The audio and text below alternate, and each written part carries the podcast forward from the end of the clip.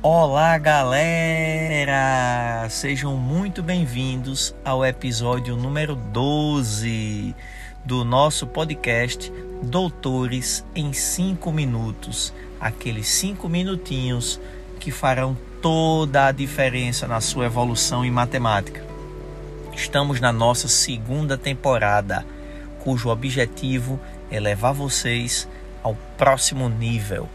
Para isso, lembrem mentalidade vencedora.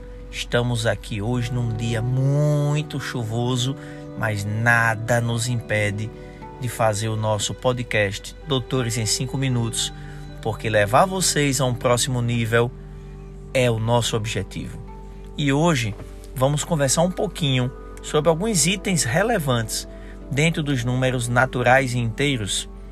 E eu começo falando sobre o número primo, Engraçado que muita gente fala assim: número primo é aquele que só é divisível por um e por ele mesmo. Mas isso é uma imensa mentira. Número primo não é aquele que é divisível por um e ele mesmo apenas. Vamos imaginar o número 7. 7 é primo.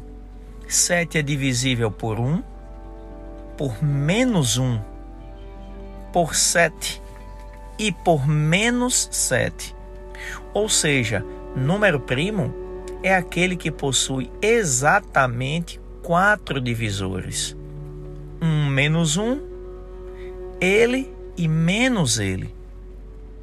Ah, Eldinho, mas eu tinha certeza, meu professor disse que número primo era divisível por 1 e ele mesmo apenas.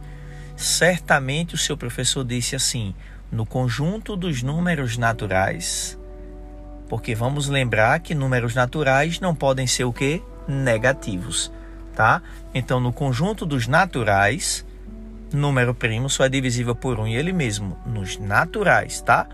Mas número primo, o conceito de número primo é aquele que possui esses quatro divisores, muita atenção a isso. Observem que eu usei a palavra divisível.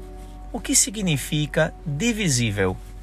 Pode ser que você pense assim: ah, divisível quer dizer que dá para dividir. Beleza, tá correto. Mas na hora de resolver um problema, um probleminha matemático, é mais útil se você fizer assim: divisível significa resto igual a zero. Bote isso anotado aí, anote no seu caderno. Divisível, dois pontos, resto igual a zero. Lembrando que a gente está falando de uma divisão, então é o resto da divisão. Divisível, resto igual a zero. Números primos entre si são aqueles que possuem como maior divisor comum o número 1. Como assim, Eldinho? O número 4 e o número 15. O maior divisor comum entre eles é o número 1. São chamados de primos entre si. Vejam que 4 não é primo 15 não é primo, mas eles são primos entre si, porque o maior divisor comum entre eles é o número 1. E qual é a relevância dessa informação? Muito simples. Se você for fazer a soma de frações, por exemplo, x sobre 4 mais x sobre 15. Normalmente você ia tirar o MMC entre 4 e 15 não é? Ia puxar o tracinho para fatorar os dois ao mesmo tempo e tal e tirar esse MMC. Show de bola, tá corretíssimo. Mas se você olhar com bem atenção, o maior número que dá para dividir 4 e 15 ao mesmo tempo é o número 1. Opa, eles são primos entre si. E se dois números forem primos entre si, o MMC é o produto entre eles. Então é só você multiplicar 4 por 15, 60 e já resolve a soma de frações com o, denominador 60 como MMC. Olha como você ganha tempo. Olhei, vi que o maior divisor comum é o número 1, é só multiplicar os dois. Essa é a maior relevância dos primos entre si. Vejam se vocês acharam essa informação útil. Para mim, ela é útil demais. Por quê? Prova do Enem, precisamos ganhar tempo.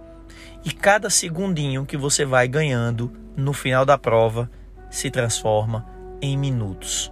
E minutos ganhos significa dizer maior probabilidade de sucesso. Com isso, nós encerramos esse nosso episódio de número 12 da segunda temporada do podcast Doutores em 5 Minutos. Eu espero que você tenha gostado. Deixe o seu like e vamos que vamos, porque mais episódios virão. Vamos conversar um pouquinho depois sobre MMC e MDC, os probleminhas envolvendo ambos. Beleza? Um forte abraço, beijo no coração de todo mundo e até a próxima. Valeu, galera! Uhul!